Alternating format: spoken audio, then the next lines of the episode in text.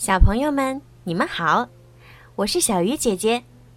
从今年开始啊，小鱼姐姐要开始给你们讲二十四节气了。我会按照每个月份对应的节气讲给你们听，希望可以通过小鱼姐姐的讲解，让你们了解二十四节气，也让你们知道，在一年当中都有什么样的日子。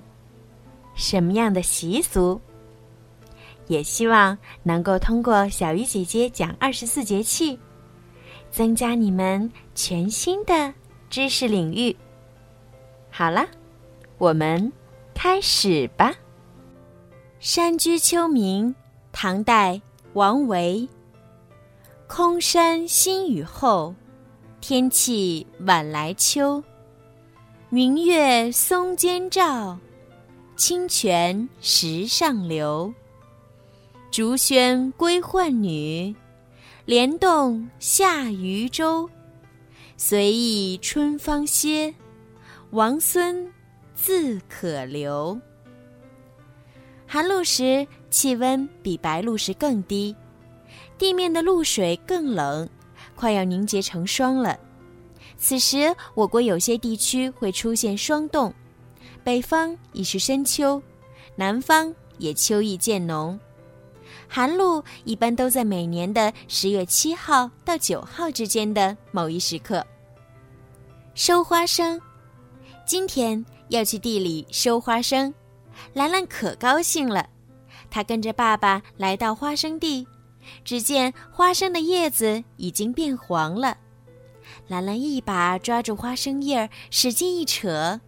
花生被连根拔起，轻轻抖掉泥沙，只见一颗颗花生像铃铛一样挂在根须上。兰兰剥开一颗尝了尝，甜津津的。花生富含多种营养物质，被誉为长生果。秋季天干物燥，多吃煮花生可以润肺化痰。寒露三候，初候。鸿雁来宾，二后却入大水为蛤，三后菊有黄华。